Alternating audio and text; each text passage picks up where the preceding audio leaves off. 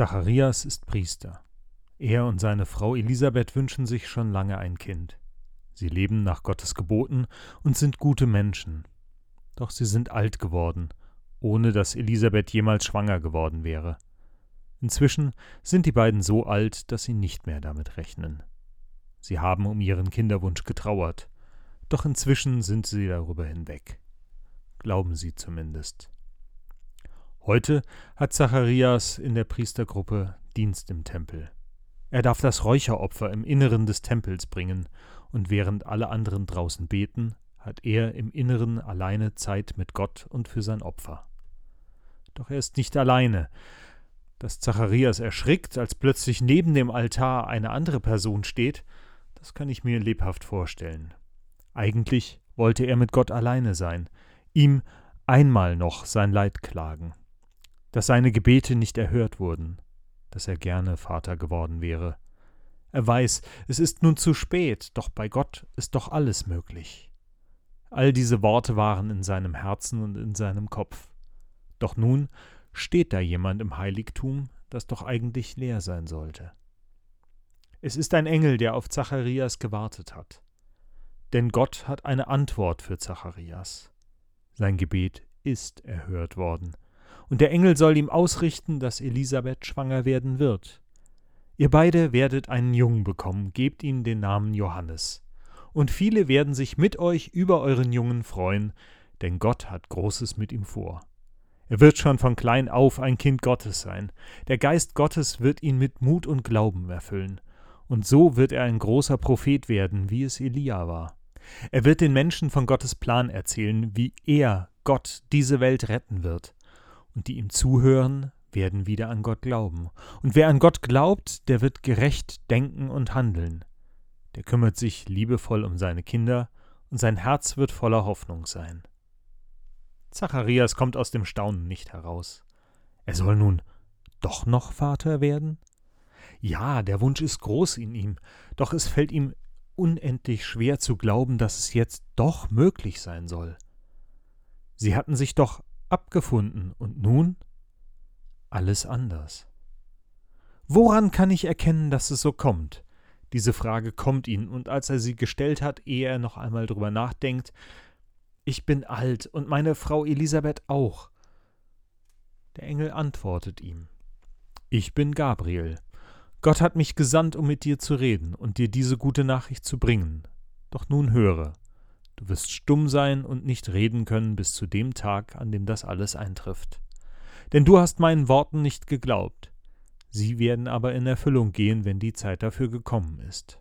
Draußen warteten die Menschen schon auf Zacharias, und als er aus dem Tempel kam und nicht sprechen konnte, da wussten sie, dass er eine Erscheinung gehabt haben musste. Es hatte ihm die Sprache verschlagen. Stumm ging er nach Hause, und in den nächsten Monaten konnte er kein Wort sagen. Elisabeth aber wurde schwanger. Sie beide konnten dieses Wunder nicht fassen. Gemeinsam freuen sie sich auf ihren Sohn. Zacharias schreibt alles, was er ihr mitteilen muss, auf Wachstäfelchen. Und so waren sich die beiden einig. Das Kind wird Johannes heißen. Doch erst als Johannes geboren und einen Namen bekommen soll, da findet Zacharias seine Sprache wieder.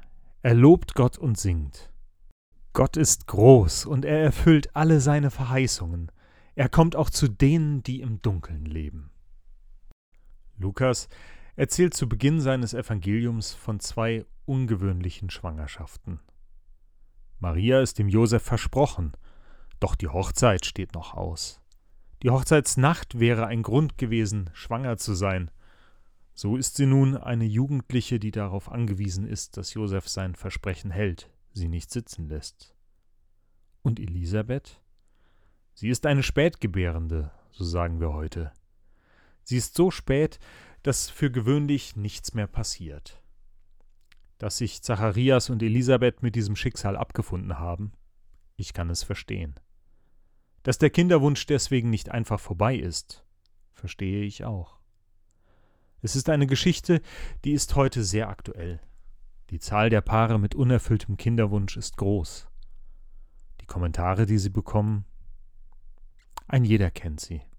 Ihr wollt wohl keine Kinder, Habt wohl zu lange gewartet. Die eigene Karriere war wohl wichtiger. Da bekommen Frauen vor allen Dingen einiges zu hören. Und Männer? Männer kriegen nochmal Nachhilfe in, wie denn ein Zeugungsakt funktioniert.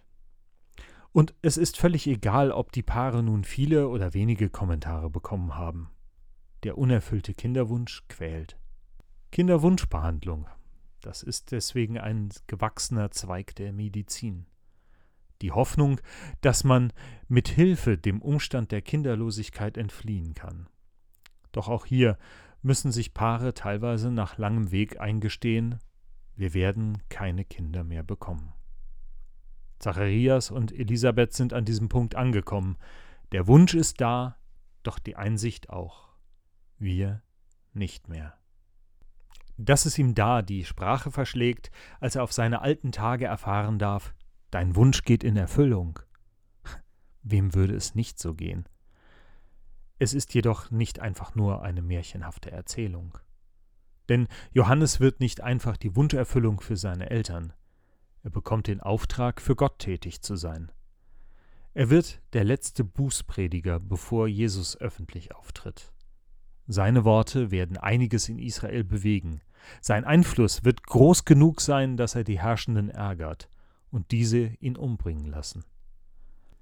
Dieses Schicksal teilt er mit Jesus. Die beiden werden einander noch begegnen. Johannes wird Jesus taufen, und er wird in ihm den von Gott gesandten Messias erkennen. Doch all das ist für Zacharias und Elisabeth noch weit entfernt. Sie dürfen voller Vorfreude eine Geburt erwarten. In drei Monaten ist es soweit. Da klopft es an der Tür. Maria, Elisabeths Verwandte, kommt zu Besuch. Das junge Mädchen ist schwanger. Welch eine Freude.